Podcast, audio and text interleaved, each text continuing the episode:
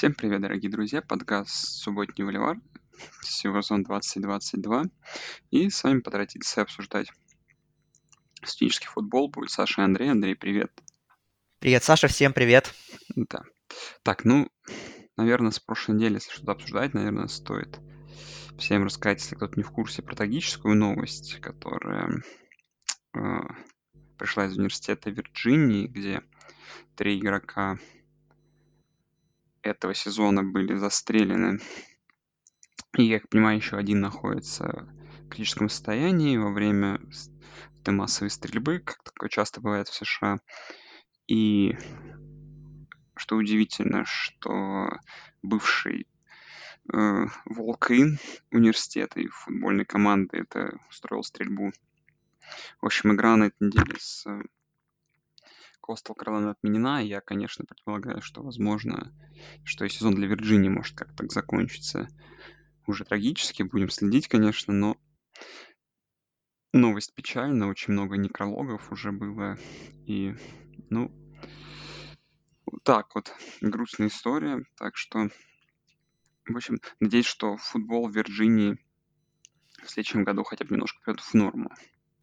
Ну да, понятно, что в Шарлотсвилле сейчас не до футбола, да и в принципе не до спорта, я думаю. Хотя, честно говоря, вот не знаю, вот баскетбольный сезон начался, да, у колледжей. Но не знаю, отменяются ли матчи Вирджинии. Я, честно говоря, за этим не следил. Но да, вот в контексте футбола, да, понятно, что матч с Coastal Carolina отменен. И еще осталась игра с Virginia Tech на последней неделе. Понятное дело, что это rivalry, да, но в любом случае ни для одной, ни для другой команды турнирного значения эта игра не имеет. Обе команды являются аутсайдерами своего дивизиона, уже даже потеряли шансы на бол, поэтому тоже, опять же, не удивимся, если и заключительный матч регулярки с участием Вирджинии тоже будет отменен. Да, но мы прошедшей уже недели вернемся к 11 и на самом деле, мне кажется, знаешь, уже есть какая-то вот такая закономерность, Андрей, что когда вот проходит какая-то дикая неделя, да, как было на прошлой неделе, следом приходит такая обычная неделя, где в топ-4 ничего не меняется, но в таком случае что-то происходит в Pac-12, и, конечно же, мне кажется, это уже как-то становится каким-то такой фишкой студенческого футбола, в принципе, что и произошло на этой неделе, когда Думаю, начнем с конференции Pac-12, с чего мы обычно не сильно начинаем. Конференция Pac-12, конечно, очень сильно потрепала свои шансы на э, то, чтобы иметь представителя конференции в плей-офф. По факту одна команда осталась сейчас. И, ну, давай с игры Орегон-Вашингтон, в которой Орегон проиграл э, 37-34. Ну, если по Орегону брать, то ну, как бы от нападения Орегона это все, что я ждал. Наверное, я ожидал, что оно будет чуть более результативное, чем 34 очка, но в целом оно было достаточно результативной, особенно вот в третьей четверти хорошо начало получаться. Если немножко был провал в первой половине, то потом как-то разогналось оно. Но опять же, как бы защита Вашингтона имеет какую-то, какую-то защиту, и это не вижу как бы какой-то проблемы. А что касается, ну, защиты Орегона, ну, наверное, как бы произошло то, что как бы иногда происходит в таких крупных матчах, как бы защита пропадает. Плюс, опять же, ну, по ходу этого сезона там, что против Юклы очень много пропускали. Да, там такие команды, как Вашингтон Стэн, Стэнфорд, все как бы набирали довольно приличное количество очков, то есть по факту ну, постоянно пропускала очки команда Орегон, да, и ну, в итоге это вылилось, вылилось вот такой вот upset. Тут э, Орегону, наверное, как вот всем таким командам, которые таком находятся в tier-2 и которые хотят попадать в плей-офф, и где-то им чуть-чуть не достает, ну, наверное, им как раз вот не хватает то, чего всегда не хватает таким командам, да, это вот способности провести целую игру на, на хорошем уровне. То есть нельзя, например, включиться там, да, в первой половине отыграть довольно посредственно, включиться во второй половине и надеяться, что тебе этого хватит, да. Тебе этого не хватит.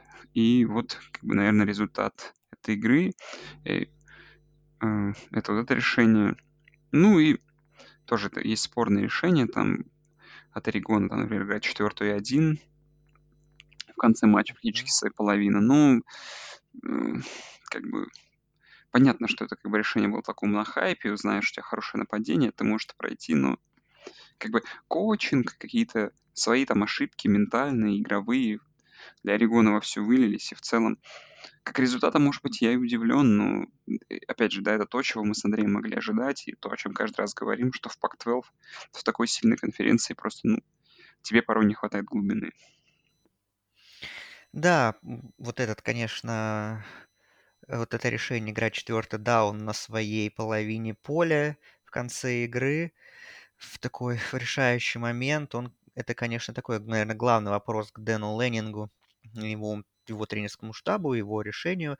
И ладно, как бы аналитики нам скажут, что четвертый один играть, ну, в принципе, почему бы и нет. Типа, мы уже привыкли к тому, что многие тренеры, даже которые казалось, казались нам еще несколько лет назад там супер консерваторами, они тоже там следуют современным трендам и тоже не боятся разыгрывать короткие четвертые дауны, даже там на своей половине поля или в середине поля.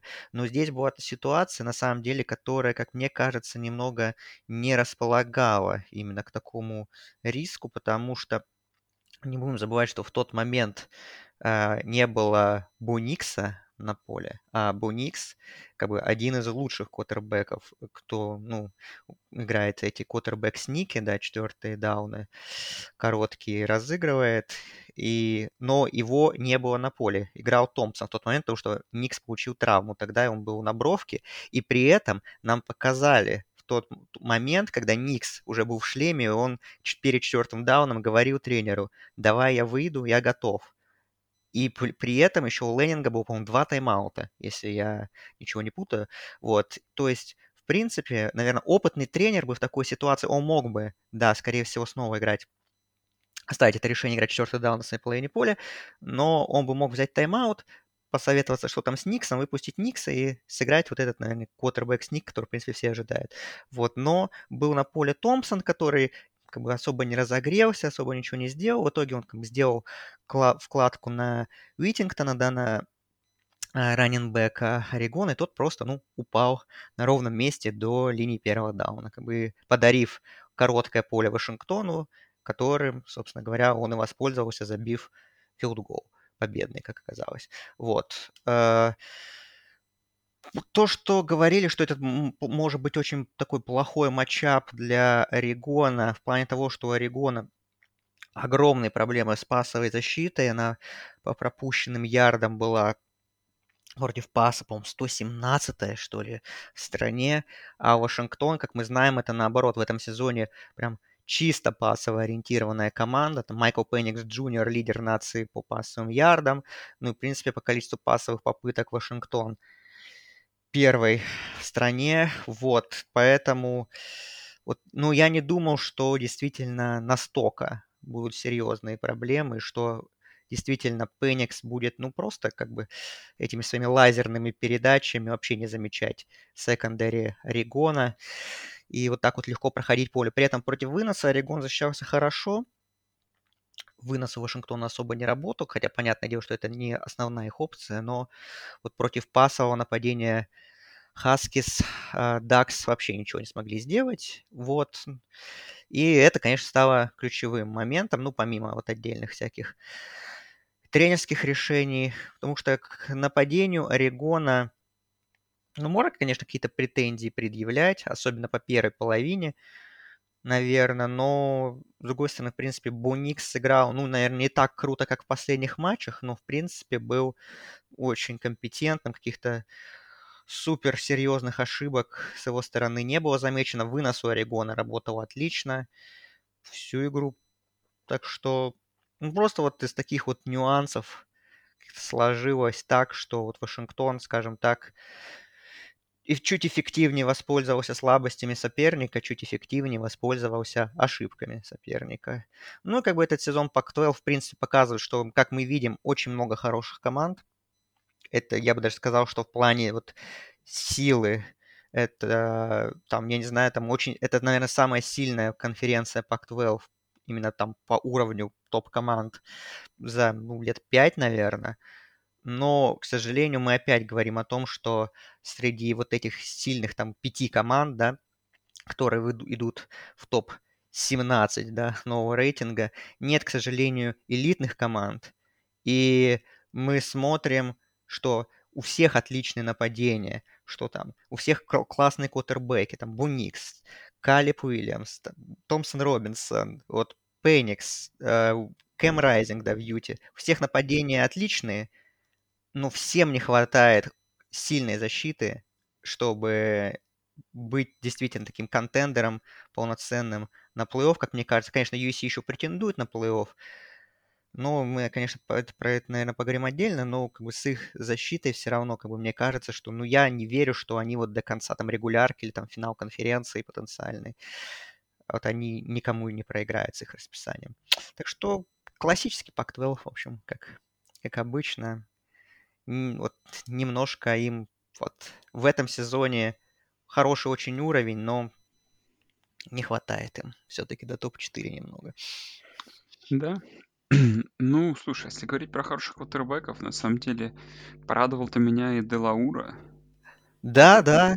Квотербек Аризоны, который, в принципе, тоже вот в такой э, тут как бы опять же, ладно, если матч Вача Вашингтона и Орегоном берем, то есть Вашингтон хорошая команда, Аризона на самом деле провальный сезон выдавала, и Юкла смотрелась... Ну, по сравнению с прошлым сезоном Аризона хороший сезон выдавал, в том году это было совсем печально, так ну, что я имею в виду есть. Да. относительно до матчапа, то есть как бы... Ну, Мгм, ну да.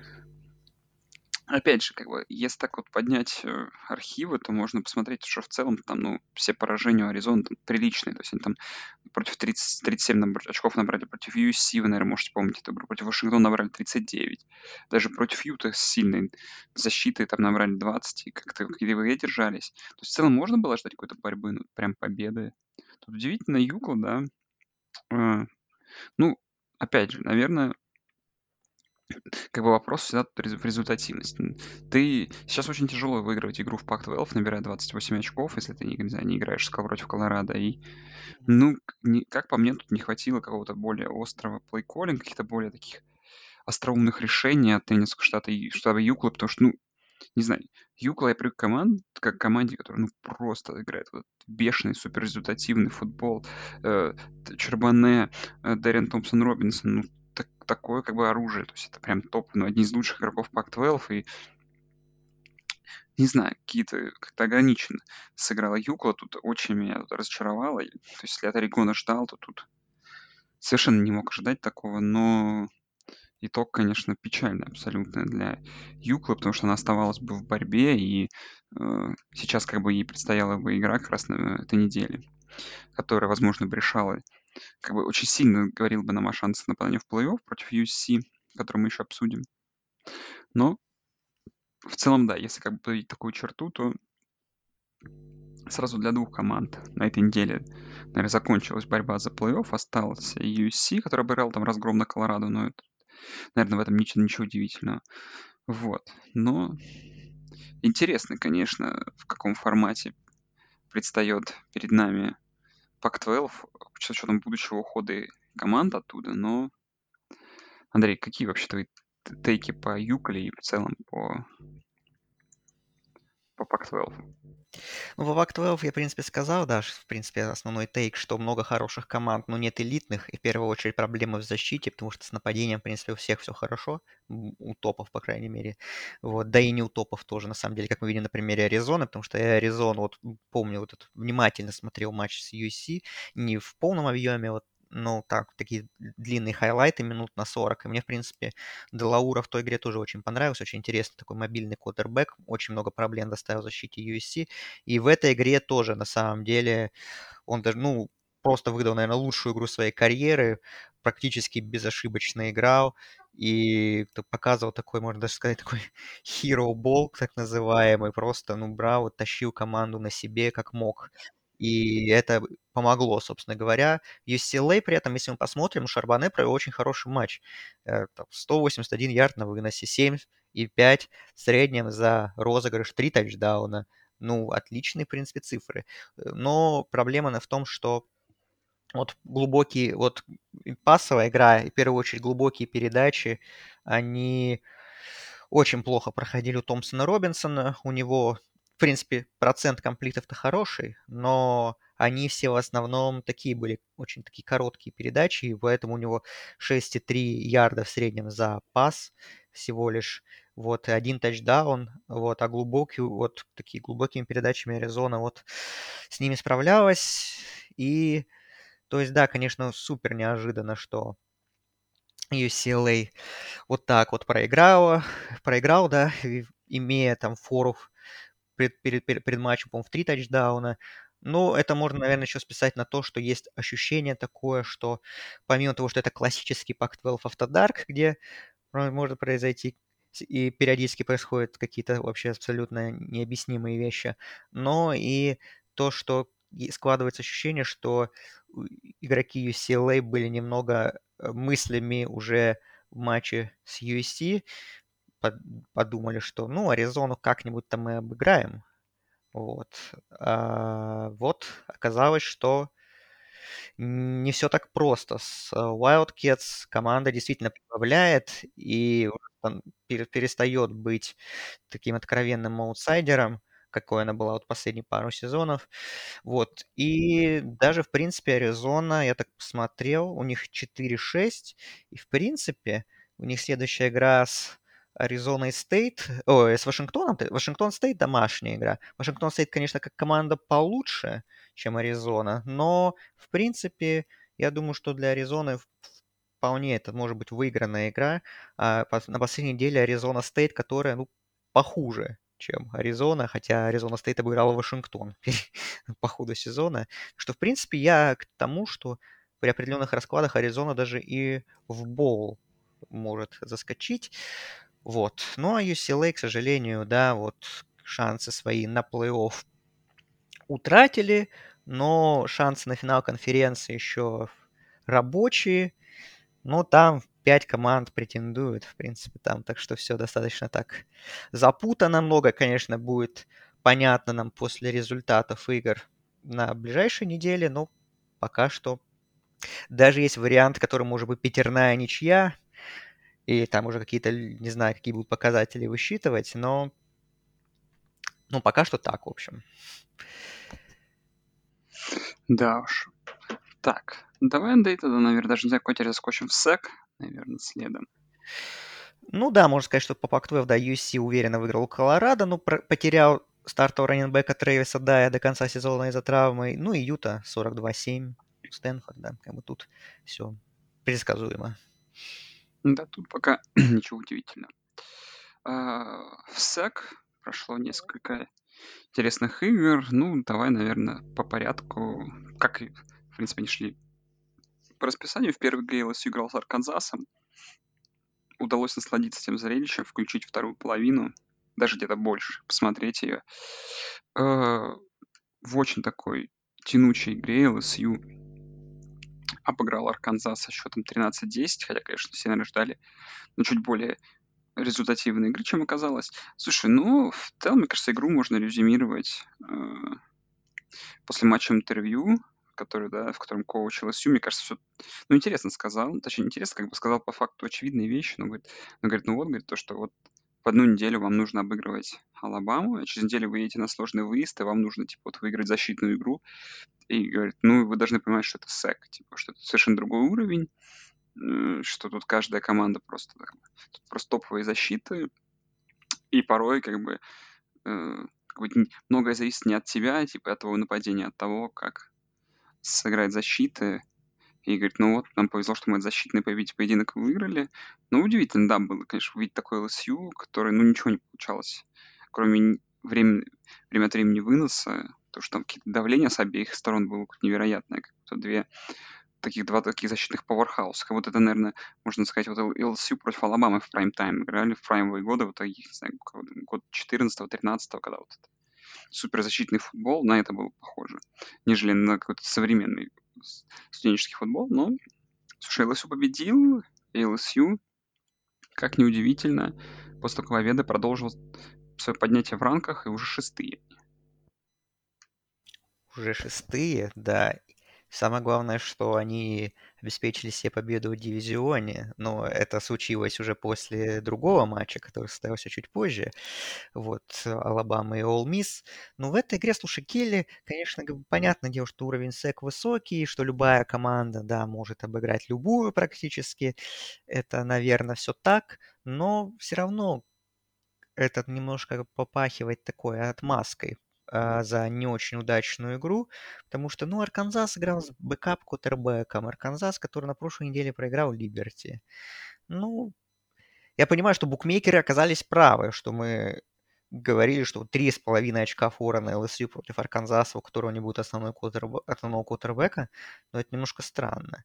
Вот. Но оказалось, что не странно что такое ощущение, что как действительно, что LSU прям максимально что были выхолощены эмоционально в первую очередь после победы над Алабамой, и вот Арканзас смог над эти, на этом подловить Tigers, но не смог, потому что, ну, backup quarterback, да, которого заменял, да, Кей Джея Джефферсона, ну, он не очень, прямо скажем, сыграл, мягко говоря.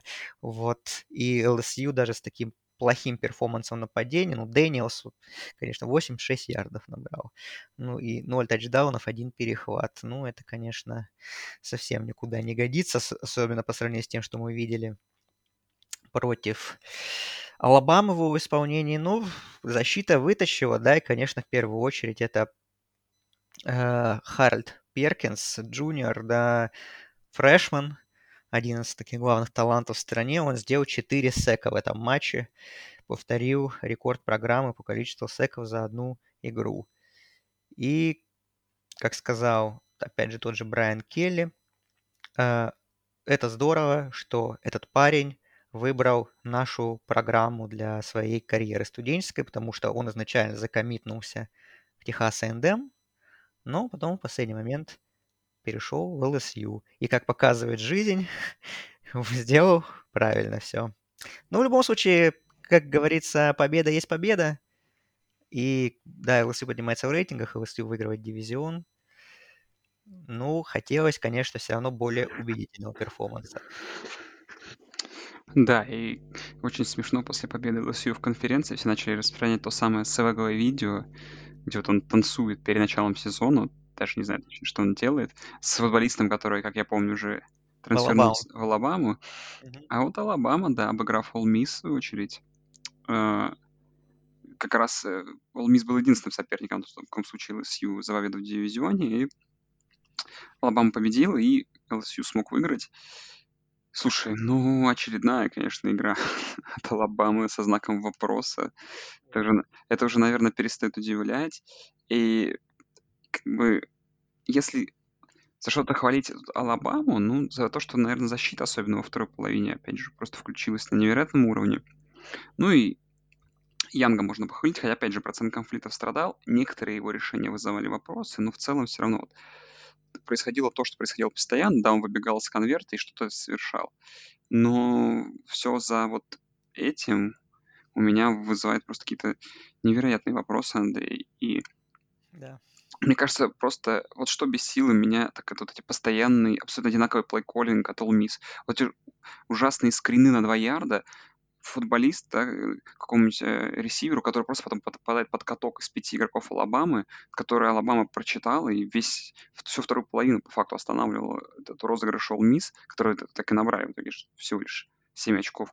Но, опять же, ну, не будь такой отвратительный плейколлинг нападения от Miss во второй половине, но они точно набрали больше очков. Но просто у меня постоянно вызывал вопрос вот этот вот, по сути, попытка то сыграть какой-то вынос вот этот вот на один ярд, еще что-то. Ну, то есть очевидно, что Алабама испытывает проблемы сейчас против там в секонде, особенно против каких-то глубоких передач и прочего, а вы вот пытаетесь на ну, коротком ярде их обыграть.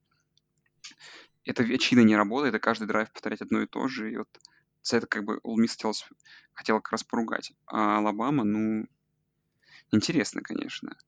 Э, чем дальше, тем удивляет больше, но по факту я так подумал, что в целом нас Андрей-то Алабама уже вряд ли чем-то сможет удивить. Сейчас Остин Пай или Остин Пи, а потом, как я понимаю, Райвелри против Оберна в целом, да? Да. Ну а дальше какой-то бол. Э, Ну, Боу может быть хороший, скорее всего, один из новогодних. ну, Да. скорее всего, да. Слушай, да, на самом деле All Miss, в принципе, в первой половине мне нравилось, как играли. И вынос у них работал очень хорошо. Там Джаткинс очень хорошо бегал, два тачдауна оформил, эффективно играл. Дарт тоже дополнял от Зака, Зака Эванса, вот как-то мало мы видели.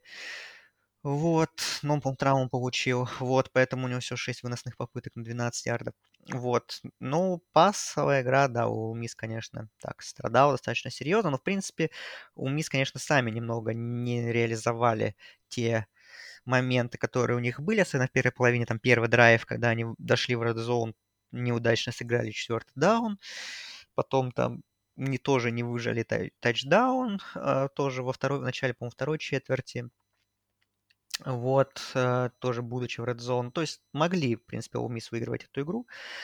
Вот, ну, наверное, не хватило все-таки качества таланта, о чем ну, я, в принципе, всегда говорю относительно Уми, что команда хорошая, но в том году команда была посильнее, конечно. Вот.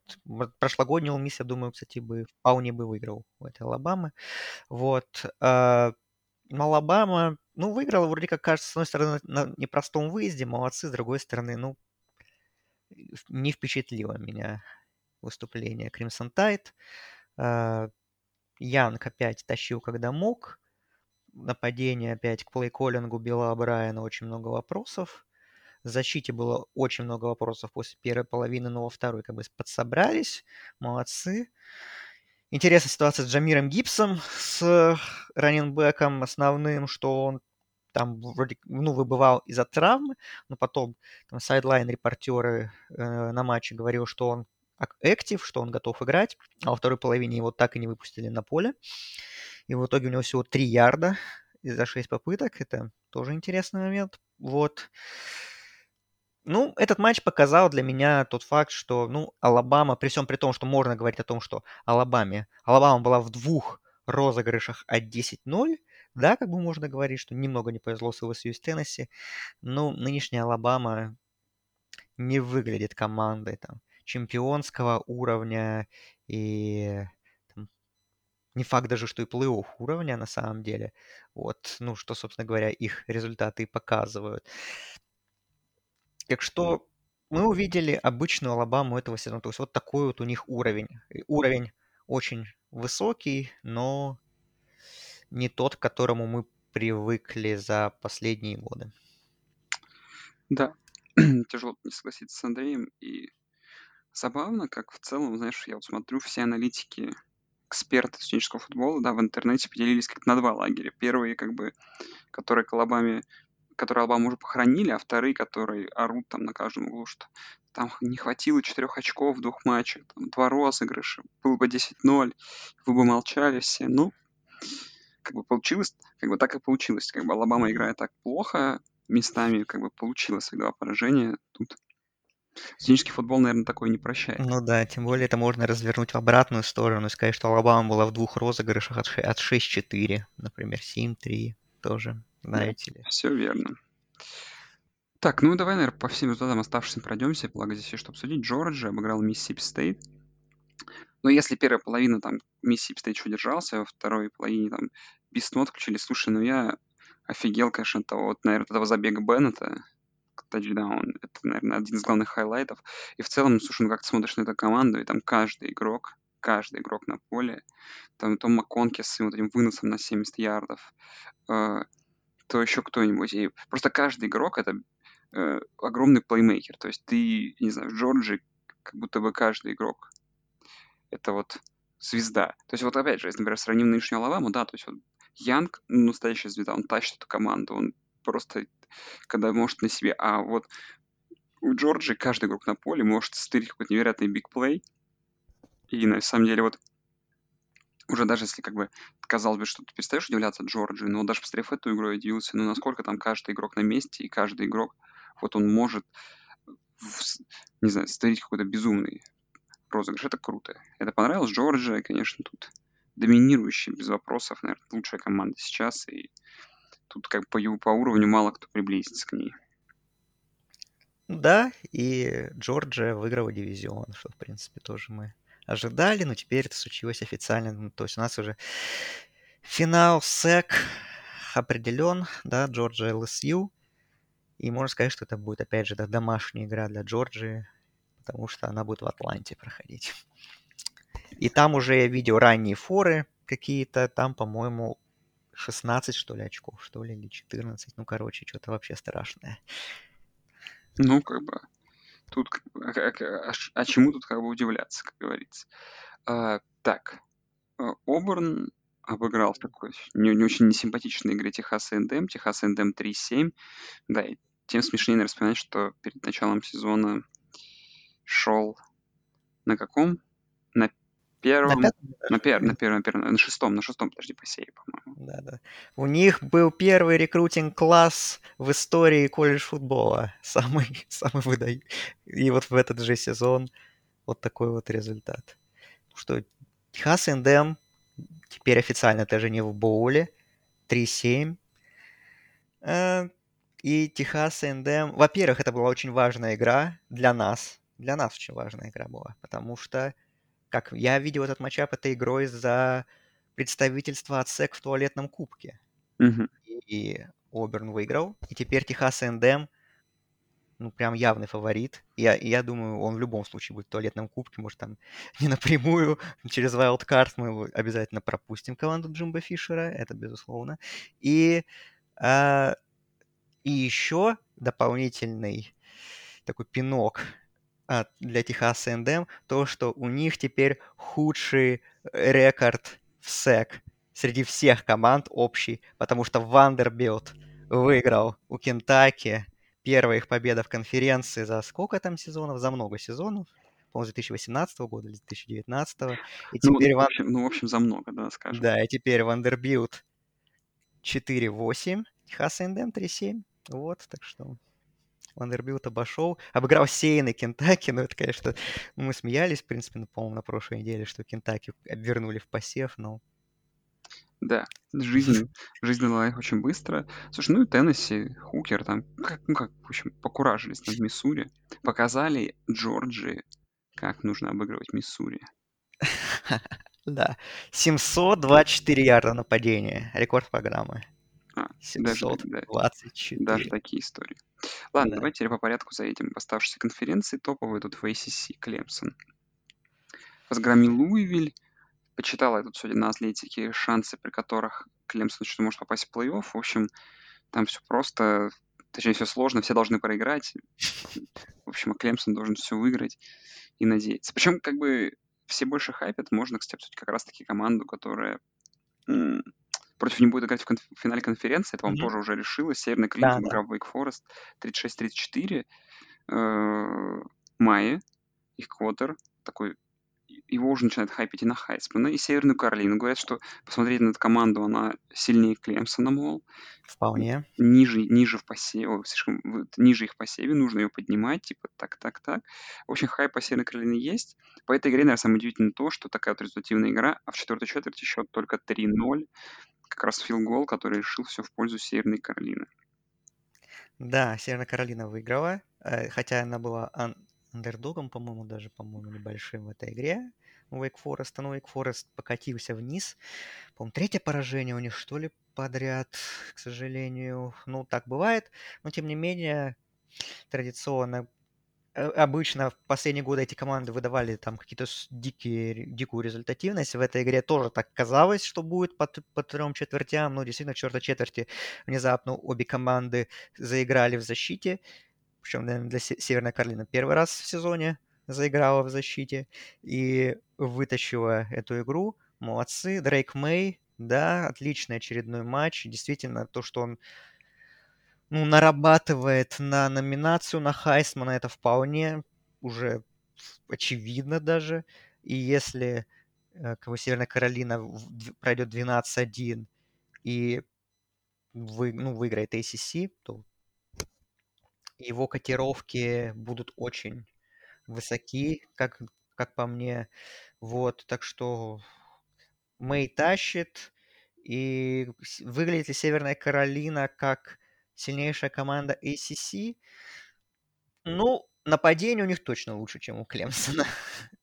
Защита скорее хуже, но посмотрим, опять же. В любом случае, как бы мы показали, что, при... как уже показывают этот сезон, в том числе там Нотр-Дам совсем недавно, что не обязательно иметь суперзаводное нападение, чтобы разбирать защиту Клемсона. Это правда. Из интересных, наверное, новостей, что Бостон колледж обыграл NC State, который уж совсем скатился по наклонной, и NC State... Он остался в посеве, конечно. Остался в посеве, да. Это из интересного. Так. Ну, Флорида Стейт на каком-то тоже сумасшедшем ходу под конец сезона. Да, разгромили они Сиракьюз на выезде. В 38-3-35 очков. Это, конечно, сумасшедший результат. Ну и Майами обыграл Джорджию Тек. Как-то признаки жизни показали. Посмотрим. Ну, угу, определился тут, тут финал конференции. Угу. Ну, еще Ами... Дюк 7-3 идет. Дюк 7-3, надо сказать. 7-3. И Вирджиния, э, Питтсбург, э, конечно, сейчас в связи с этими событиями в университете Вирджинии, конечно, достаточно так, ну, глупо, наверное, неуместно шутить, но интерес, просто интересный факт, что Питтсбург повел в этом матче 14-0, не сыграв ни одного розыгрыша в нападении, потому что первые два... Э, потому что Брэннон Армстронг бросил два пик-сикс сначала. Да уж. Так, ну и... Big 12. Big 12, конечно же. Big 12. В Big 12 у нас, смотри, что. TCU а, обыграл Техас. И сделал это в неожиданном ключе, в том, который мы от них не ожидали а именно в защитном ключе, просто полностью за, за, за шатдаунив Юерса и нападение в целом, э, не знаю, сколько там, 170 ярдов дали набрать в напасе, с ужасным ну, отлично пас в защиты играли, на вынос сидела еще хуже.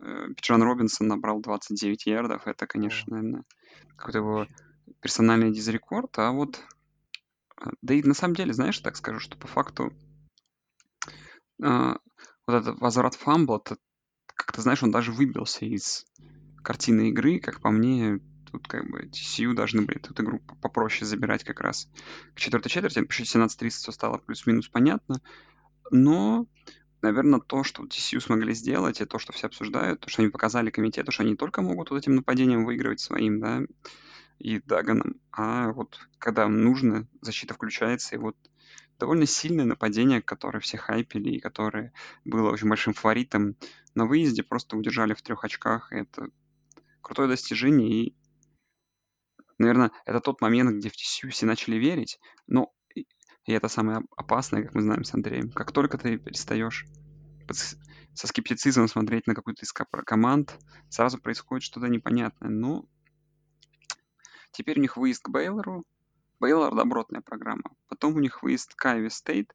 Наверное, как по итогу, это один из главных аутсайдеров этого сезона, но все равно такой довольно приличная команда, поэтому тут последим. И TCU 100% обеспечили участие в финале конференции, и посмотрим, кто будет их соперником. Пока, наверное, да, Канзас Стейт выглядит главным mm. фаворитом за то, чтобы с ним сразиться в этой игре. Э, чем тебя TCU-то удивило? Ну, своим, своей защитой первую очередь, что они действительно...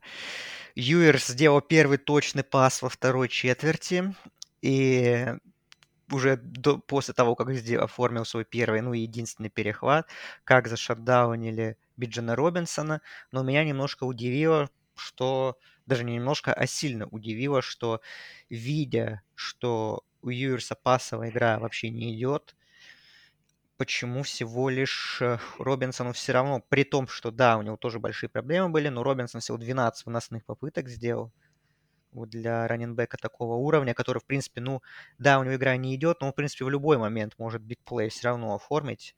И как-то вот на него забил Саркисян. Это немножко странно было. Вот. А, и получается, да, что действительно Техас, в принципе, ничего не смог своим нападением по, поделать защитой TCU. Единственный свой тачдаун, да, оформили после того, как подобрали фамбл. Ну, защита подобрала фамбл и вернула его в тачдаун. Вот. А TCU, да, конечно, можно сказать, что нападение тоже выглядело не очень хорошо, мягко говоря. Ну, там, конечно, вообще, конечно, это за этой игрой было очень забавно смотреть, что после первой четверти а, суммарно команды набрали в нападении 39 ярдов.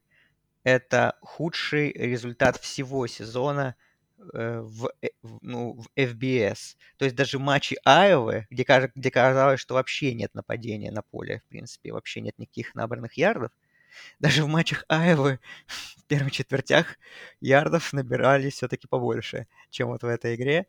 Вот, ну, это действительно такой был какой-то... Мы ждали высокорезультативной игры, ну, классический Big 12, а по, по делу получили какой-то невероятный защитный слagfest, так называемый, который как будто реально как будто форму Техаса и TCU переодели, я не знаю, там, Айву и Иллинойс, какой-то вот Биг Тен Запад был, так по стилю. Вот, но TCU нужно отдать должное при всех трудностях, которые нападение тоже испытывал, все равно вот TCU находят пути к победе. Вот. Где-то Кендра Миллер какой-нибудь бигплей на выносе сделает, и как, собственно говоря, он на 75 ярдов и пробежал в тачдаун в начале третьей четверти. Где-то Квинтон Джонстон покажет, почему его хайпят там на первый раунд драфта, что да, у него его там не сильно грузили в этом матче там передачами, но свои три приема на 66 ярдов и свой тачдаун он тоже сделал в самый нужный момент. Даган в нужный момент тоже какие-то свои розыгрыши хорошие ногами там поработал и так далее. Вот. Так что TCU, вот тема, она, тема эта команда и подкупает, и в нее все больше верят, потому что она показывает, что у нее есть какие есть план Б, есть, как бы, ну, она умеет переламывать игры, и, и как показала эта игра, умеет их переламывать в совершенно разных стилях. Вот, поэтому все серьезнее и ну, воспринимает TCU уже как полноценного плей-офф контендера, который, ну, при оставшемся расписании, ну, TCU должны проходить уже регулярку 12-0, я думаю. При всем при том, что следующая игра у них, да, с Бейлором, и TCU там опять, ну, вот TCU вот раз фаворит, в отличие от матча с Техасом, ну, фаворит опять супер такой небольшой. Но, честно, Бейлор, мы можем так плавно перейти к их выступлению в матче с Канзас Стейт, где Канзас Стейт их просто вынес с поля 3-31. Э, Бейлор все равно, конечно, и близко команда не того уровня, которым она являлась в прошлом сезоне. И если мы посмотрим, конечно, на результаты Бейлора, то все их победы были, ну, честно говоря, над командами, которые такие ниже среднего в конференции. То есть Оклахоме Стейт они проиграли, Канзас Стейт они проиграли, еще игра с TCU – Э, и с Техасом. То есть у Бейлора сейчас 6-4, и как бы вполне вероятно, что они закончат сезон 6-6 все равно. Так что, может быть, игра будет опасной для TCU, но уже надо дожимать, уже как бы без поражений выходить в финал конференции, а там, ну, действительно, на бумаге, как бы у Канзас Стейт самые высокие шансы, они имеют преимущество, когда по тайбрейкеру они Техасу уступают, но в случае равенства, например, ну, Канзас Стейт игры с Западной Вирджинией, с Канзасом, ну, тоже, который, в принципе, Канзас Стейт должен выиграть. Да. Ну, смотри, и Канзас Стейт, который обыграл Бейлор, так очень уверенно, 31-3, наверное, дает надежду на то, что TCU в целом тоже их уверенно обыграет. Но в целом, да, K-State, наверное, реально выглядит сейчас как вторая лучшая команда в этой конференции.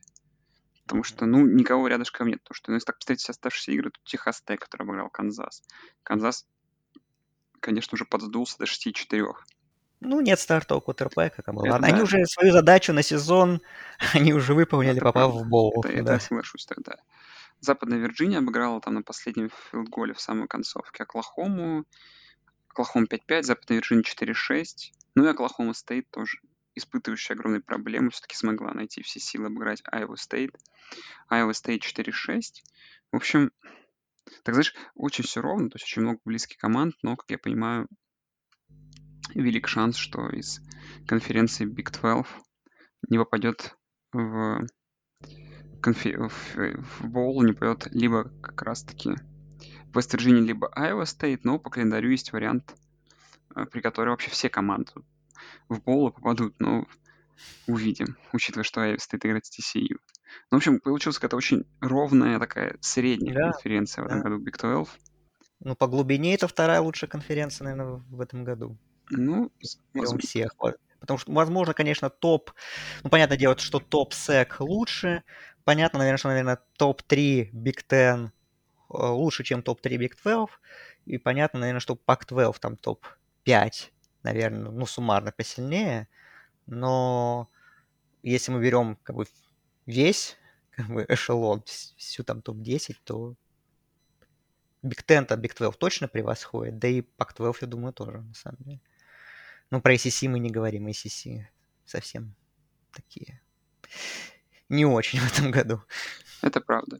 Ну и давай зайдем в Big Ten, где тут разгром на разгроме, тут Ohio State, Страуд 5 тачдаунов, э, ничего удивительного, так же, как и Мичиган, обыгравший Небраску 34-3, Маккарти там э, так очень мало на пасе использовался. Да. И там, кстати, да, новость в том, что у них э, backup сломался у Мичигана. Пришла. Ну, по-моему, пришла то, что он официально out for season, ну, до конца сезона выбыл, то, что он травмирован, в принципе, он уже давно травмирован, но просто вот, видимо, да, что его уже официально не будет. Ну, это на самом деле вызывает вопросы, на самом деле, в плане того, что Маккарти как бы воспринимался многими как квотербек, который сделает именно пасовую игру более разнообразной по сравнению с тем, что было с Макнамарой в прошлом сезоне. И у Мичигана очень хороший набор ресиверов, но по факту опять ну, Блейк Корум на себе тащит, и, в принципе, тоже человек, который, вот мы, да, говорим, что э, хай, так, на Хайсмана воспринимаем там в первую очередь квотербеков, там, да, там тоже Страут, Хукер, э, Макс Даган, Дрейк Мэй, да, Калип Уильямс, но, слушай, если Мичиган пройдет 13-0 и выйдет в плей-офф, то и Блейка Корума, конечно, тоже надо будет рассматривать. И вполне, я думаю, у него будет высокий шанс, на самом деле. Это безусловно. Так, что тут случилось? Penn State обыграл Мэриленд 30-0. Penn там, на самом деле, как бы немножко включился. Проиграв две таких очевидных игры, дальше все хорошо пошло. А вот Пардию, Небрас, Пардию Иллинойс, Иллинойс чуть подстал, и вот уже по факту Пардию э, контролирует судьбу этого дивизиона держит в своих руках. Не знаю, кто тоже кто контролирует судьбу дивизиона, там очень все сложно стало. Да, ну там довольно такое расписание очень простое. То есть, по факту, Пардию играет с двумя слабейшими командами, с Индианой, которая 1-6 конференции, uh-huh. с Северо-Западом, которым 1-6 конференции, наверное, сейчас пока Пардию выглядит такой самой приличной командой. Я с этим согласен, но а, все-таки не забудем, что Айва, которая прибавляет, надо сказать, что показывает свой такой Айо, футбол Айовы лучших образцов уже более-менее. А, выиграли у Висконсина опять защитой своей в первую очередь, потому что нападение Айовы, сейчас я даже точно скажу, сколько ярдов набрало, набрало целых 146 ярдов, но за 2-4 очка заработали, выиграли с запасом, тем не менее. Просто я про то, что э, Пардю-то, ну да, я согласен, что у них самый слабый календарь среди этих претендентов. Ну, если Айова выигрывает у Миннесоты и у Небраски, ну и даже Пардию выигрывает две игры, то тайбрейкер это за Айова, потому что Айова выиграл очную игру. Так что... А, то есть тут, в общем, все очень запутано. Да. Так, как мы даже не особо понимаем. Так, ну и не знаю, что еще обсуждать, наверное, в целом. Ну, что сказать, Биг Тен можно, что э, опять эта неделя и, в принципе, весь сезон показывает, к сожалению, что у Big Ten всего до три команды осталось в посеве, и просто какой высокий, просто огромный разрыв в этом году между там первые две команды Ohio State, Мичиган, чуть пониже уровень Penn State, это одна команда, и просто все остальные. Просто. И и очередной раз стоит задуматься Big Ten, что пора бы отменять дивизионы, потому что ну хватит опять смотреть, как Ohio State или Мичиган будет с Айова играть в финале конференции. Мы это уже видели. Да. Так, давай по неконференционным играм расскажем, что произошло. Во-первых, наверное, произошло то, что в новых ранках три команды от Американской атлетической конференции в посеве Цинциннати вернулись, обыграв Восточную Каролину в очень близкой игре. А UCF для меня все-таки чуть более ожидаемо, что обыгравший Тулейн, э, обогнали Тулейн в посеве, но при этом и те, и те остались. И теперь внезапно UCF главный фаворит на новогодний бол. Вот так вот все перевернулось, и, э, наверное, это нас не удивляет. Но теперь у них игра с Флодом из Южной Флориды, и я думаю, что как бы 10-2 сезона не добьют, и посмотрим, что там по новогоднему болу будет. Вот. Ну и удивительная игра Нотр-Дама Флота была, потому что как-то я некоторым глазом цеплял, и там Нотр-Дам так хорошо повел. У них все практически драйвы в первой половине были э, заканчивались тачдаунами очень. Уверенно они там повели 35-13. А вот потом 19 безответных очков от флота, который, кстати, в этом году очень показывает интересное нападение. Вот просто ради интереса после подкаста откройте э, результаты флота, и флот, в общем, проигрывает всем но постоянно набирает много очков. И тут это не исключение, и тут... Почему пас... Ну, то есть, то есть нам, нам надо всем смотреть «Армия флот». Ну да, то есть «Армия флот» в этом году... Нет, конечно, они опять уведут свой вынос вот этот по центру, ясное дело, как бы. И просто запрещено, наверное. Там, возможно, есть какой-то знаешь, указ, указ, указ президента. Да, там Обамы какой-нибудь, да, что разрешено в, в этот день играть только вынос по центру, ну, ну, там как бы разрешено, там, по-моему, обычно у армии одна или две пасовых попытки, типа там две-три пасовых попытки за игру, не больше, короче. И то это даже быть фейком каким-то. Вот. Так что да, это такая вот информация у меня. Слушай, а в целом, даже не знаю, по каким еще... Ну, и я могу сказать по матчу UCF Tulane, то, что я его посмотрел. А, игра понравилась мне, но UCF, конечно, да, такой сразу запас себе хороший сделали. И Джон Райс Пламли, которого мы помним по All Miss, ну вот парень выглядит вот как человек немного лишний в этой конференции, если честно, потому что его уровень превосходит вообще всех, которые, всех игроков, которые были на поле, по крайней мере, в этой игре, и причем с запасом. То есть, во-первых, он квотербек хороший, хотя Прат тоже был неплох у Тулейна. Но как Райс Пламли, он как атлет вообще, конечно, очень сильно выделяется. При том, что он кутербэк, опять же.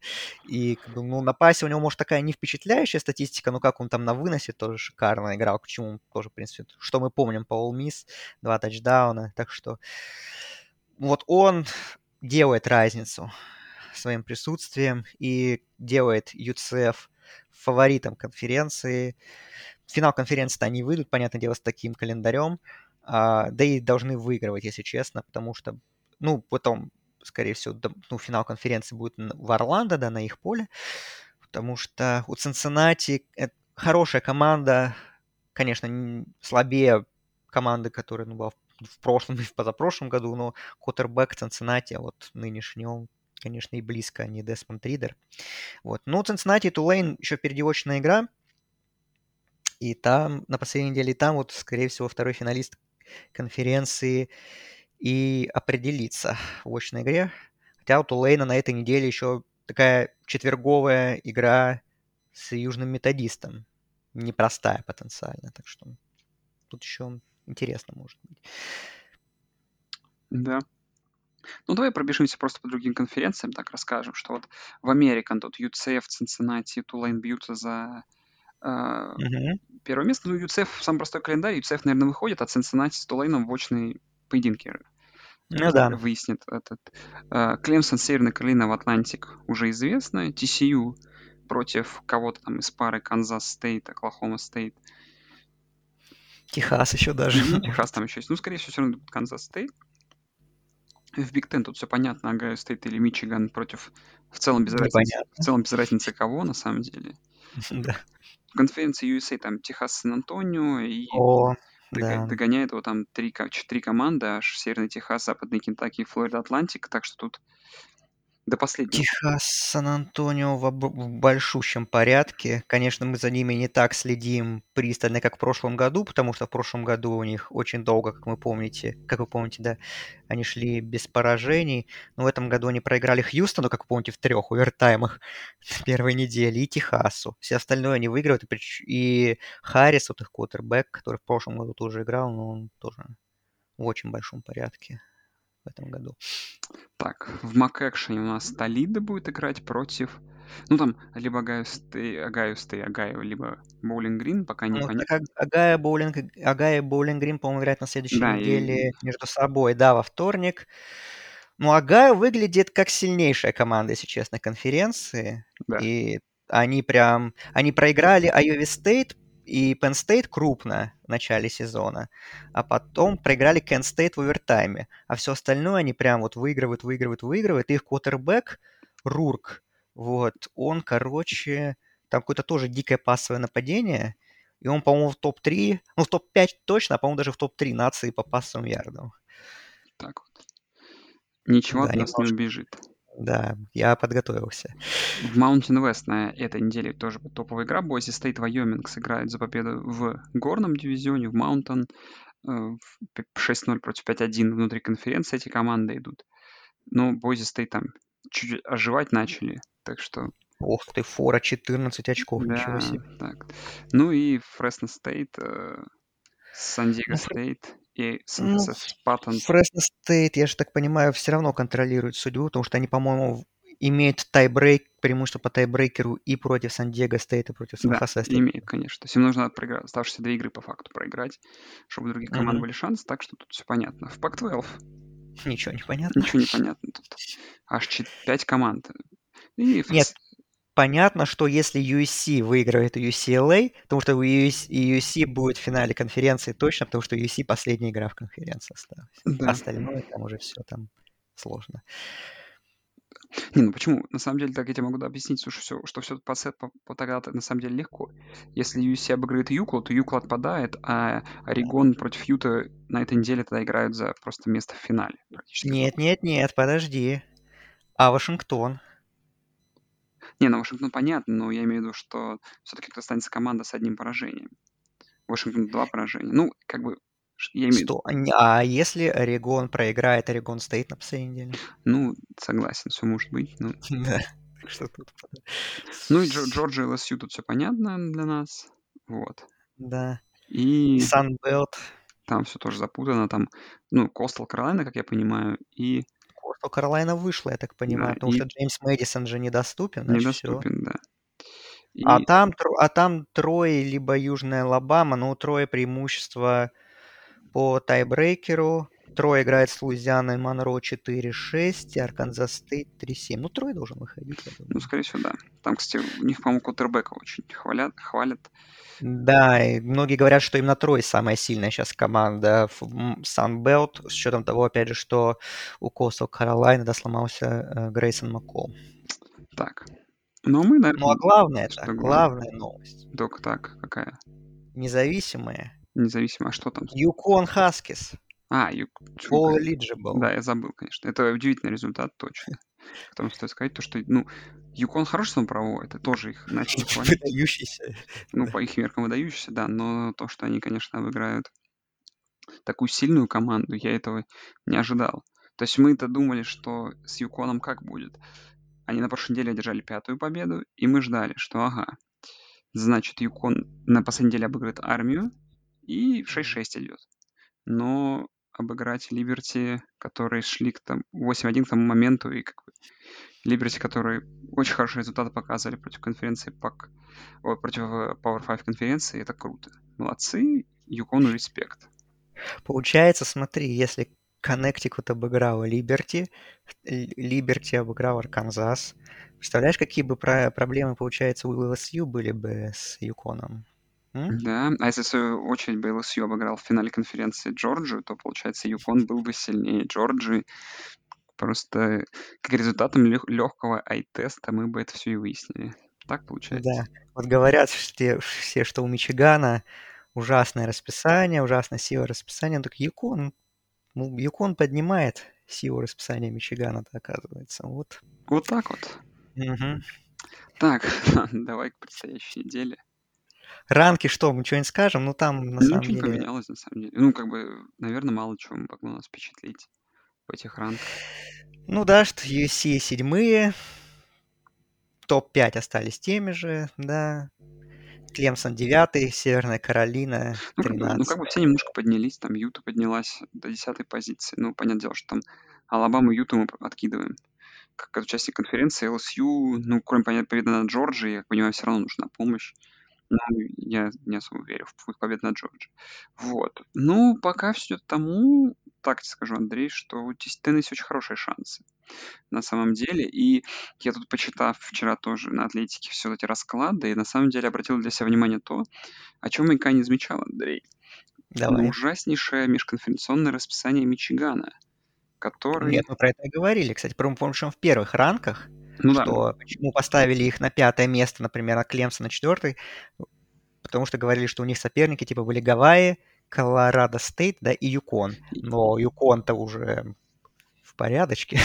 да, но проблема, да, с победами э, над топ-25 командами, по факту сейчас это только Penn State, и видимо, не, не предстоит что-то другое для них. Да, Иллинойс вылетел, да, поэтому... Да. Поэтому, как бы, я думаю, что в случае там даже поражения типа в 10 очков есть вариант, что Мичиган вылетит, Теннесси зайдет, и, наверное, это будет даже где-то логично. И Да, но есть еще USC, такая команда, которая сейчас по-прежнему у них нет резюме. Победа единственная над Орегон Стейт над Сейной, да, 23-й, он вернувшийся в посев. И, но у них есть сейчас вот UCLA, Нотр-Дам и финал конференции, не знаю, там с Орегоном, может быть, тоже сеянным, с Ютой, может быть, которая в топ-10 теперь. Рематч с Ютой, можно взять реванш, тоже, в принципе, для них. Мне кажется, даже если честно, с э, USC с Ютой был бы предпочтительнее сыграть в финале конференции, чем с всеми остальными. То есть показать, наглядно взять реванш, ну и сделать это как бы более уверенно, чем в одно очко они проиграли, и показать, ну вот, там, случайность, грубо говоря, там, одно это поражение.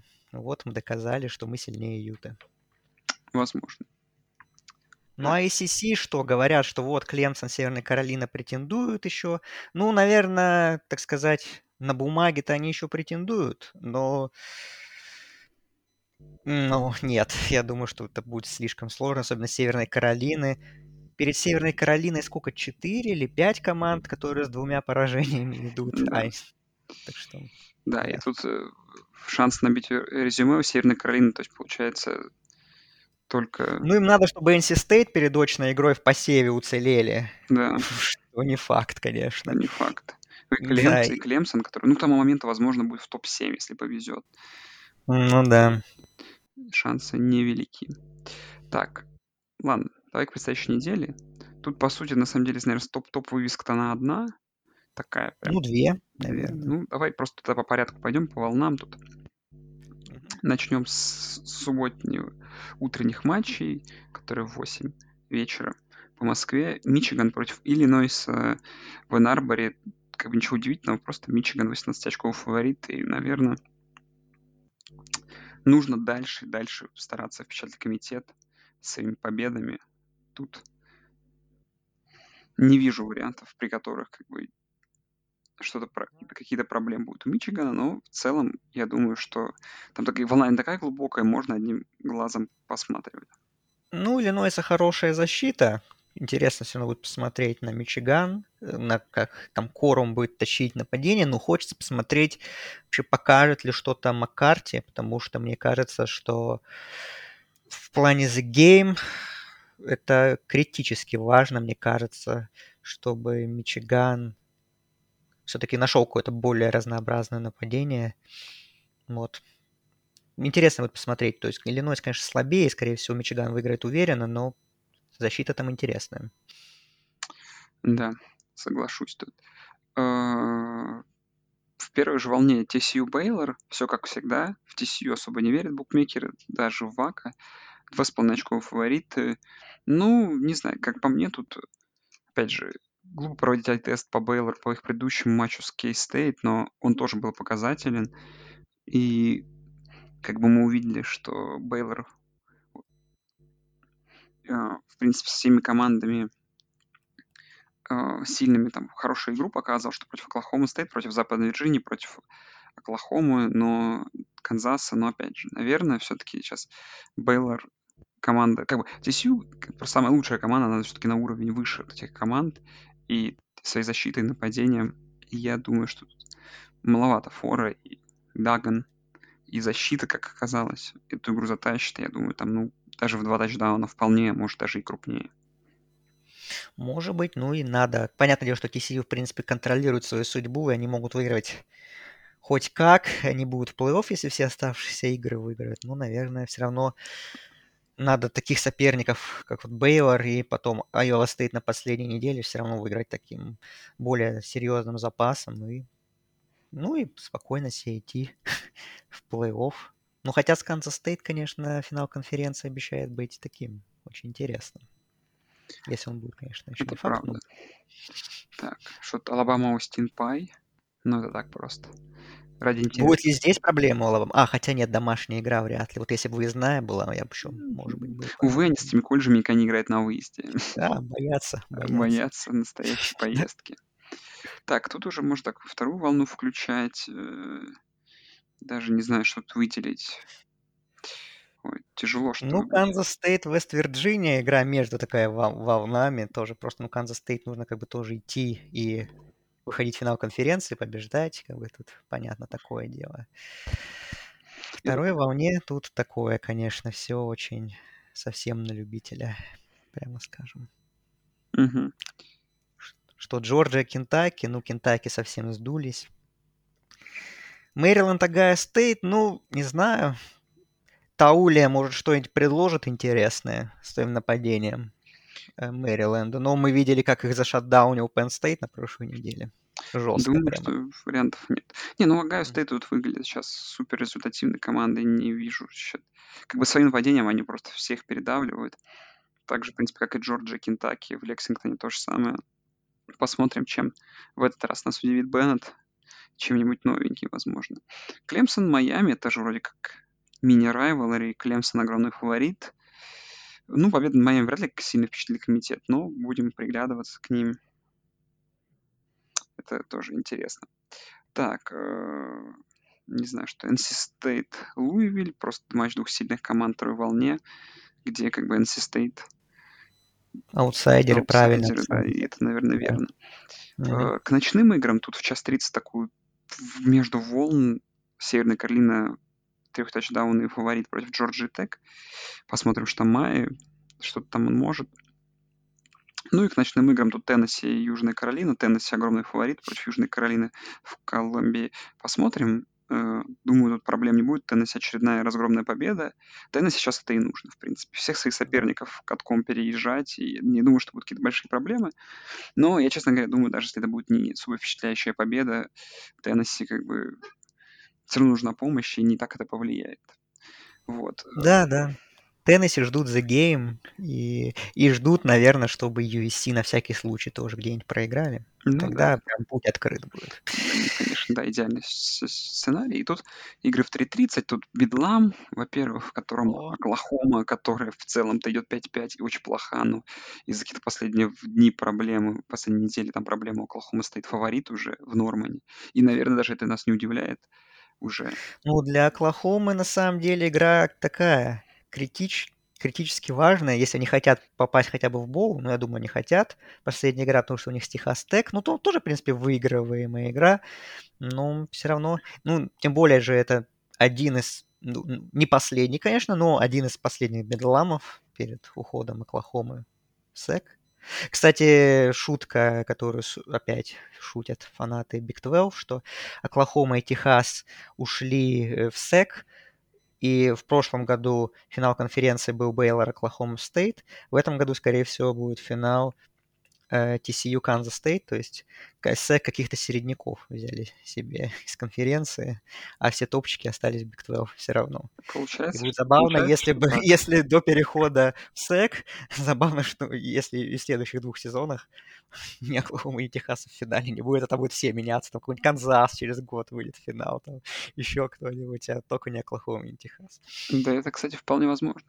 И на самом деле, как бы, знаешь, так если подумать, то эти команды по итогу обе испытали проблемы в последнее время в Big 12, да, там с уходом каких-то проспектов. И Оклахома, очевидно, сдала с уходом тренера.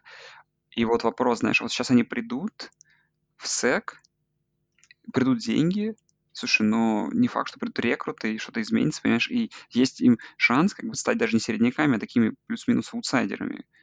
Э, с, э, с, и это вообще уже будет интересно. То есть по факту они променяют э, ну, как бы это, им злую шутку сыграют. Понятно дело, что с точки зрения бабок-то нет, но именно с точки зрения спортивных результатов.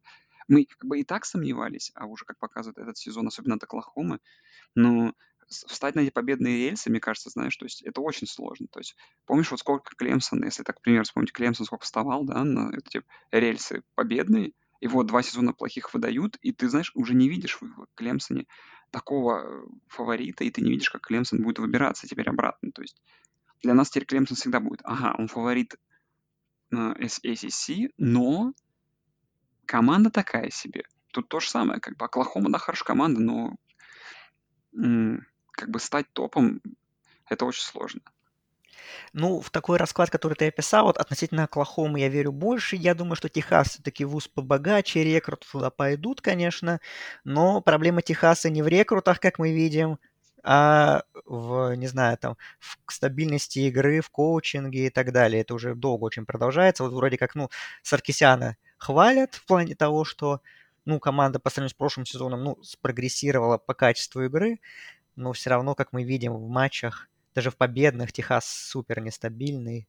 И по факту, ну, получается, что, ну, по крайней мере, да, Техас вышел в боул, чего не удалось им сделать в прошлом году, но все равно сезон... Ну, команда андерачивнула в очередной раз. Да, согласен с тобой. Так, мы какую-то игру пропустили. Ole Miss, Арканзас мы пропустили. Ole Miss, да, ладно. Трехочковый да. фаворит Фейтвилля. Арканзас, который сначала проиграл Либерти, потом еле набрал 10 очков против LSU. Теперь дома против Ole Miss а опять же в них верят. Арканзас какая-то магия. Возможно, Арканзас ну, стоит... Надо выходить. Возможно, пытаться. Арканзас нужно поставить в плей-офф. Они какое-то что-то знают, букмекеры, то, о чем мы не знаем про них, по всей видимости. Давай перейдем к нормальным играм. Юкла UFC, наверное. Мы уже почти добрались. Да, вот мы добрались до Юкла UFC. В 4 часа ночи в Пасадене на Фоксе. Угу. Кстати, тогда, Андрей, да. тебе абсолютно не нужен... матчап. Big Ten матчап, во-первых, да. Будущий Big Ten матчап. Нормальное время, кстати. Кстати, первая новость, которую я хотел поделиться. Сегодня читал статью на том же Атлетике. На самом деле, по Атлетике так много теперь говорю, потому что я сделал, оформил себе подписку, и там на самом деле так много всего интересного можно читать. Э, откроешь абсолютно, абсолютно ненужную статью, вот как вот это оказалось, короче. Там, в общем, очень сильно жаловались все на Fox, и на падение качества их картинки. Оказывается, представляешь, у них на прошлой неделе два комментатора комментировали две игры за один день. Настолько там все плохо. Сайдлайн репортеров не хватает. Они то ли уехали в Катар на чемпионат мира, то ли Фокс. Да, Дженни Тефт, которая работает в главной бригаде с этим, с Гасом Джонсоном и Джоэл Клеттом, она уехала в Катар, да. В общем, короче, их предматчевое шоу полный отстой, потому что они обсуждают отстойные игры. А, ну, кстати, вот насчет, ну, смотря какое предматчевое шоу, если которое такое биг нун киков, где сидят всякие Реджи Буш, Мэтт Лайнерт и Брейди Куин и Урбан Майер, ну, в принципе, я считаю, что там нормально. Ну, шоу. в общем, аналитика... Оно может быть в плане шоу не так круто, не такое пафосное, как Game Day, да. но в плане аналитики, честно говоря, местами лучше, чем Game Day. Да, в общем, но Урбан Майер вообще там дизреспектовал, он, он вообще с, в перерыве, короче, срулил, сказал, что им плохо, ушел с этого шоу. В общем, у Фокса какие-то огромные проблемы. В общем, футбол, футбол на Фоксе умирает. Это... Нет, у Фокса никаких проблем нет на самом деле. Как бы, ну, многие жалуются э, на Фокс, что они э, на то, что они выбрали, выбрали первую волну как, свои, как свой праймовый слот по понятным причинам, потому что, чтобы не конкурировать во второй волне с на CBS и в, и в прайм-тайм не конкурировать э, с ABC, но из-за того, многие критикуют, что вот многие там те же Огайо Стейт или Мичиган, что очень много ранних игр у них, даже такое время, когда тепло, там, сентябрь-октябрь, и там tailgate очень короткий, как бы, ну, сейчас он уже, он уже вернулся после двух лет. Там, а, ну и к лучшему, Андрей, нечего, потому что много пить. Лучше... Это я согласен. Это зачем долго употреблять алкоголь, если можно быстро употребить и пойти на игру? А что, представляешь, вот начал Tailgate в 12 часов утра. а и то и в 11. А игра у тебя в 8 вечера. Представляешь? Так ты же напьешься. А, я, кстати, про эти шоу Фокса я подслушал в одном из подкастов э, смешную достаточно такое, э, такую реплику, э, что бы они показывали одновременно игры Орегон-Вашингтон на главном Фоксе и на FS1 шоу этот Бейлор и Канзас Стейт. И там примерно одновременно закончилась первая половина, и одновременно Эммануэль Ачо просто там шел на двух экранах параллельно и при этом говорил про разные игры. Представляешь, как иногда бывает? То есть, понятное дело, что одно шоу записано было чуть раньше как-то, как-то они смогли это смонтировать, но просто забавно, что одна и та же студия, не те же аналитики одновременно обсуждают две игры. В общем, да. Видимо, суть, суть, короче, вот этой аналитики, которую я прочитал, и, был, и была в этом, Андрей. Ну, в общем, давай к игре, давай уже к игре перейдем. К игре, в которой USC, кстати, принимает Юкла. А USC, который в случае... Нет, Юкла принимает USC. Извиняюсь, конечно же, Юкла принимает USC. И USC Trojans тут идут у нас небольшими фаворитами в 3 очка против Юклы. Матчап понятен. Два супер нападения, две плохих защиты встречаются в очном противостоянии, где UC команда, которая пока в этих таких вот близких сложных играх, вспомним Орегон Стейт, вспомним Аризону, Калифорнию, выиграла, а в матче с Ютой не смогла выиграть. И тут э, встречается им Юкла, которая свои обидные поражения тоже потерпела. На прошлой неделе против Аризоны, то, что мы уже с Андреем обсудили. Ну и, конечно же, по ходу сезона против Орегона довольно без шансов. Э, для меня на бумаге за счет того, что у больше таланта, больше глубина, лучше тренер, э, как бы небольшой фаворит. Но я прекрасно понимаю, что Чербане великолепный раненбэк. Это прям геймченджер на поле. Mm-hmm. И это не факт. Э, квотербек Юкола то же самое. Не факт, что он сильно хуже, а возможно он такой же, как Калеб Уильямс, а может быть и лучше. В общем, по матчапам тут тяжело разобраться на самом деле. И Total 76 нам говорит о том, что и букмекеры, и мы, скорее всего, ждем тут какую-то невероятную перестрелку в Калифорнии, которая, я думаю, произойдет. А в таких перестрелках, ну, все понятно. Каждый защитный розыгрыш решает, каждый, как бы, бигплей решает, и тут вот, как мне кажется, Андрей, что как раз-таки Юкла — это команда, которая больше бигплеев продюсирует в каждой игре, чем USC. Вот мне кажется, именно вот из того, что я видел. Вот. И поэтому даже и непонятно для меня. То есть, э, наверное, закончу эту свою мысль тем, что это, наверное, игра, которую просто нужно скачать в 4 часа ночи, потому что она будет начинаться, или уже посмотреть, если вы не будете спать, и насладиться, потому что, ну, великолепнейший матчап, двух очень хороших команд, борьба за плей-офф, борьба за победу в дивизионе, борьба за топовый бол и конец сезона. Ну, сказка, в общем, впрочем, а не игра. Не знаю, если ставить прогнозы. Ну, давай поставлю на USC. Слушай, ну, столько USC себя хранили каждый год. Такой у них неудачные сезоны. И тут вот вроде первый сезон, где что-то может получиться. Ну, пусть они будут, пусть, знаешь, пусть они останутся, пусть они еще посоздают этот хаос в плей-офф ранках свой мешают комитету своим присутствием, так сказать? А, я думаю, что на, самом деле матчап еще очень такой спорный, сложно предсказываемый в плане э, травм, потому что у UCLA несколько важных защитников под вопросом, хотя ну, уровень защиты и там, и там очень низкий. У USC, как я уже говорил, Трэвис Дай, основной раненбэк, выбыл до конца сезона, получив травму с Колорадо. Непонятно, что с Марио Уильямсом. Э, главным принимающим, ну, одним из двух главных принимающих USC, Джордан Эдисон, который тоже пропускал матчи, он вернулся с Колорадо, один прием сделал, ну, по крайней мере, он хотя бы готов, судя по всему, и как бы может это свести, свестись к тому, что Калибу Уильямсу придется при том, что у него еще offensive line, так себе, прямо скажем. Uh, UCLA получше, мне кажется, offensive line. Вот, что придется геройствовать снова.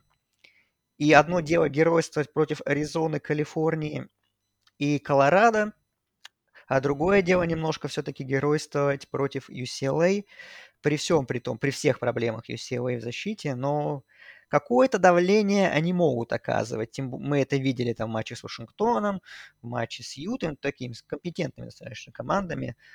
Так что UCLA, скажем так, по меркам Pac-12 защита, ну, не такая уж и плохая, не, не ужасная точно. Так что какие-то проблемы Уильямсу создадут.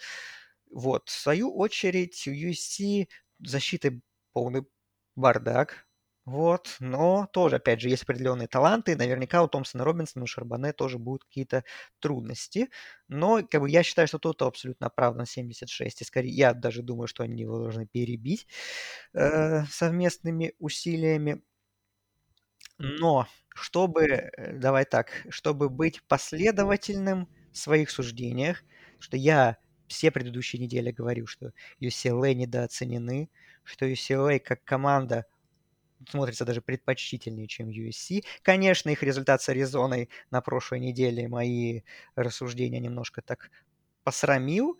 Вот, но я останусь последовательным. Я скажу, что UCLA выиграет. И тем более именно так должен закончиться э, сезон Pac-12. Ну, что? UCLA сначала сами свои шансы на плей-офф похоронили, а теперь должны похоронить шансы всей конференции то бишь обыграть USC. Да. Так, и что? Осталось у нас, получается, с Андреем одна игра, которую можно обсудить. Это Юта-Орегон, в которой Юта на выезде в Юджине небольшой фаворит.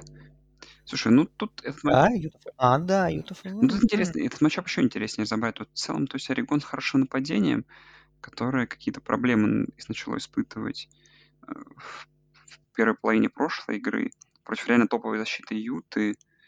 Э, но Юта при этом тоже с начала сезона как-то нападение их расправилось и улучшилось.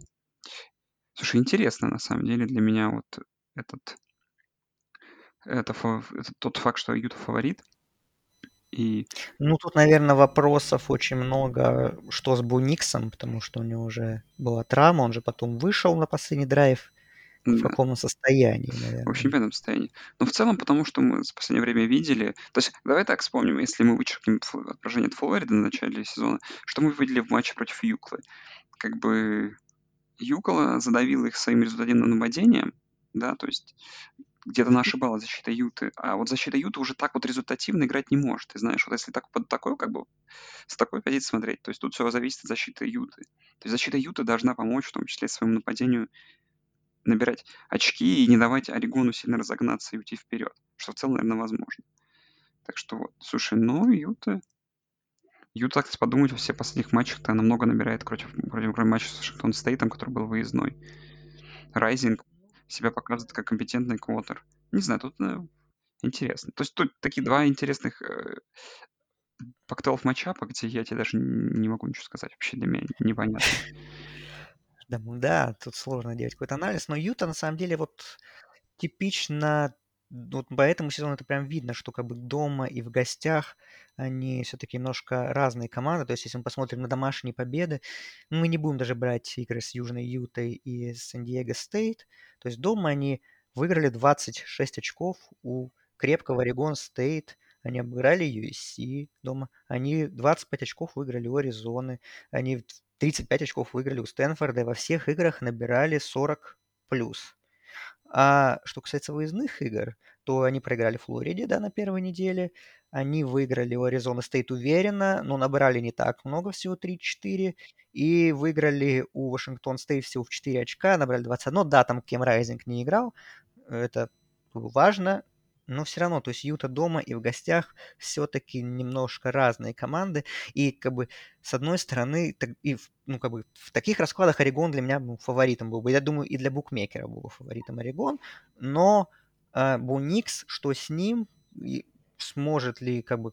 Я думаю, что играть-то он будет наверняка, наверняка, но в каком он будет состоянии, насколько он будет мобильным, подвижным, сможет ли он там много, не только выносить, но и там много, э, ну, не только, точнее, не только пасовать, но и много выносить, потому что, как мы видели по этому сезону Юты, что вот у Юта испытывает такие большие достаточно проблемы с именно с таким dual threat квотербеками, да, которые могут люб- разными способами набирать много ярдов, так и Энтони Ричардсон выдал против Юта на первой неделе свою лучшую игру в карьере, и там Томпсон Робинсон был тот же великолепен против э, Юты в своем матче, да и Калиб был хорош э, в своем матчапе против защиты Юты.